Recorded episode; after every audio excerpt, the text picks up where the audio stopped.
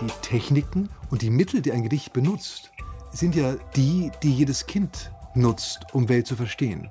Das und das ist wie das. Also der Vergleich, das Bild, die Metapher.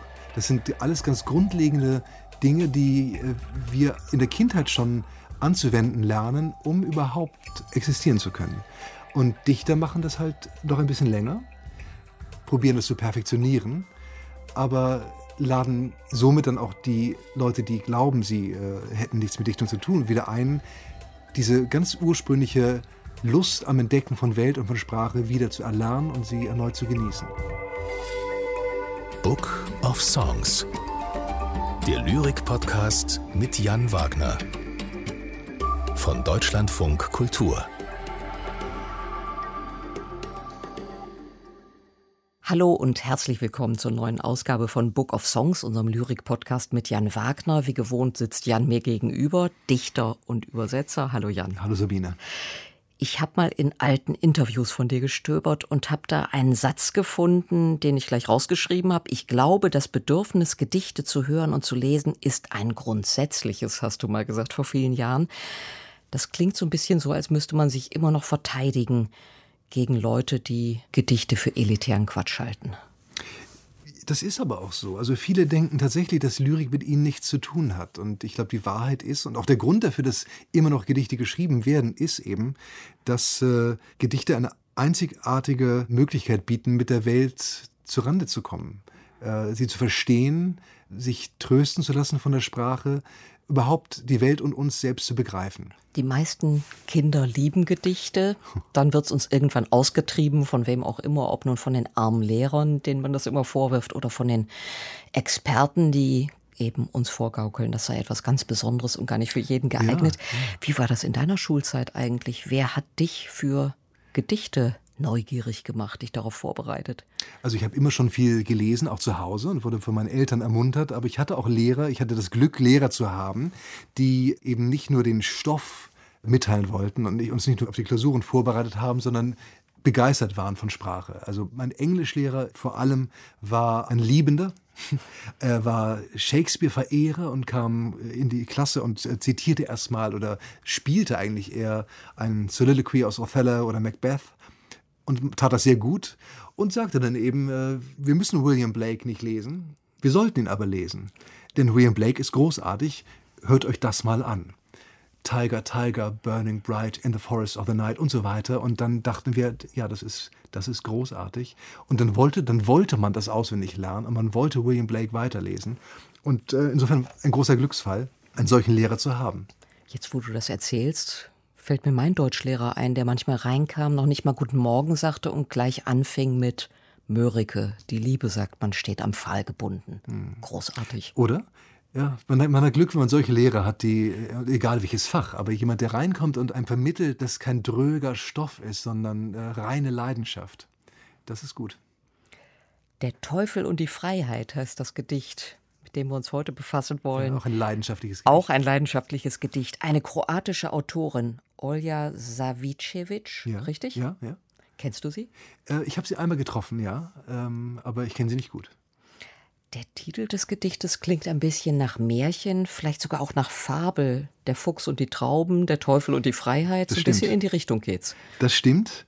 Und gleichzeitig alte Literaturtradition äh, aufgemacht, der Teufelspakt, der in so vielen Geschichten äh, eine Rolle spielt. Man denkt an Faust natürlich, man denkt aber auch an Bluesmusiker, die am Kreuzweg ihre Seele verkaufen und so weiter. Also der, äh, ein, ein, ein riesen Echoraum wird da aufgemacht äh, in dem Titel, aber stimmt. Ich, man denkt auch an Fabeln, an äh, Fabelliteratur, an Märchen und so weiter. Aber das Ganze wird dann relativ schnell über den Haufen geworfen. Ja, dieser Teufelspakt, das ist ja immer so eine üble Sache, dass man dann irgendwann zu erkennen hat, das ist ein Pakt, auf den man sich eingelassen hatte. Das hätte man besser gelassen. So ist es auch hier. ja, ja, ja, wobei der, eine eigenartige Widerständigkeit auch entsteht. Äh, ähm, die Verführungskunst ist enorm, aber, aber ähm, ob der Pakt gelingt, sozusagen, bleibt offen. Typisch für diesen Text sind auch die kulinarischen Köstlichkeiten. Es läuft einem regelrecht das Wasser im Mund zusammen, wenn man es liest und auch wenn man es hört. Ja. Ja, es wird sehr viel aufgefahren. Es ist eine Masse von, von Köstlichkeiten, die da im Gedicht serviert werden, inklusive einem armen Kellner, und äh, etwas Joghurt. Hermann Kretschmer hat das Gedicht inszeniert und ich glaube, das Wort inszeniert passt hier mal ganz besonders gut, denn in seiner Komposition ist aus dem Text, finde ich, ein richtiges kleines Dramolett geworden. Das stimmt.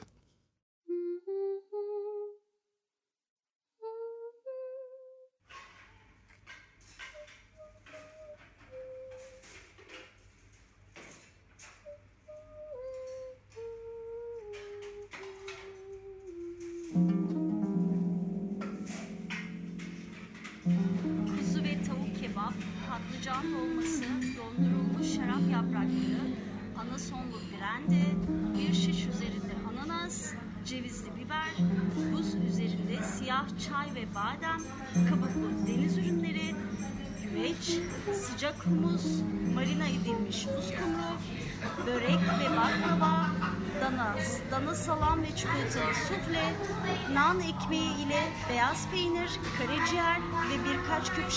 But I'm never really ready and I've never been interested in everything.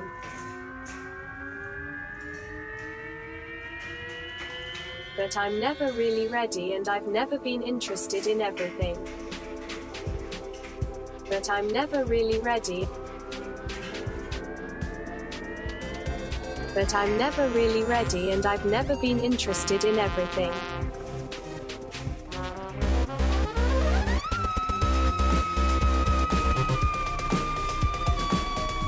But I'm never really ready and I've never been interested in everything.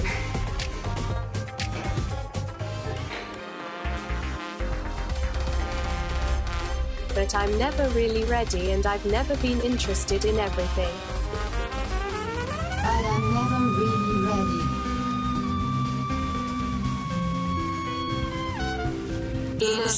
City where there really is everything.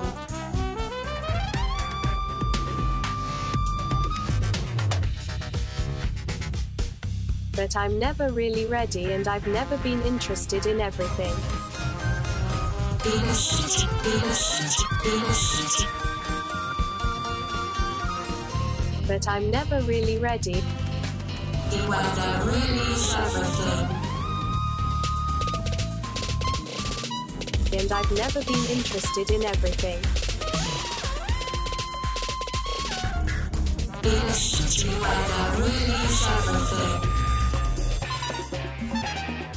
But I'm never really ready and I've never been interested in everything.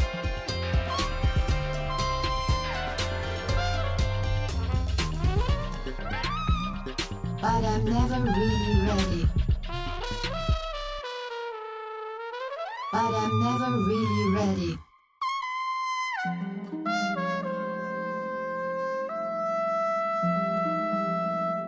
Der Teufel und die Freiheit.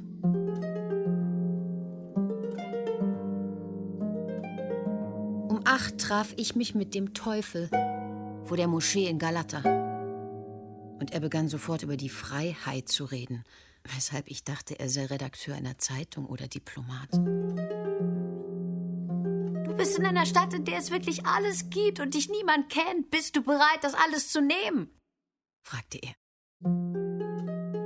Aber ich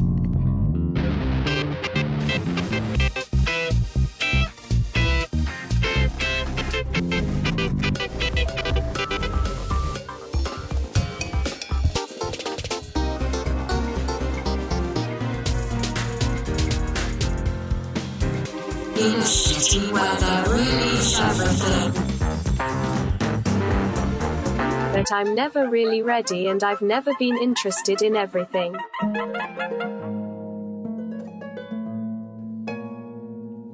Aber ich bin nie richtig bereit und mich hat nie alles interessiert.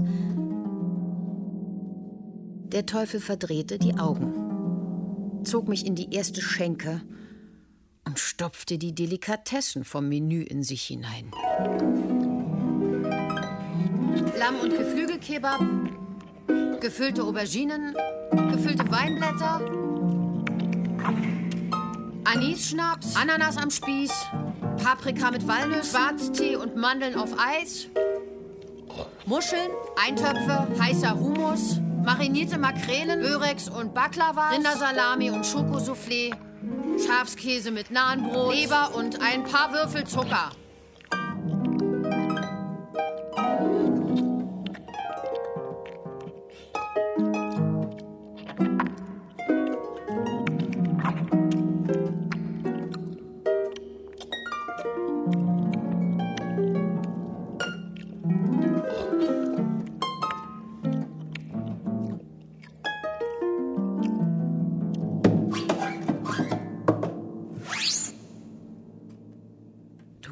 Wohl sehr hungrig, fragte ich vorsichtig.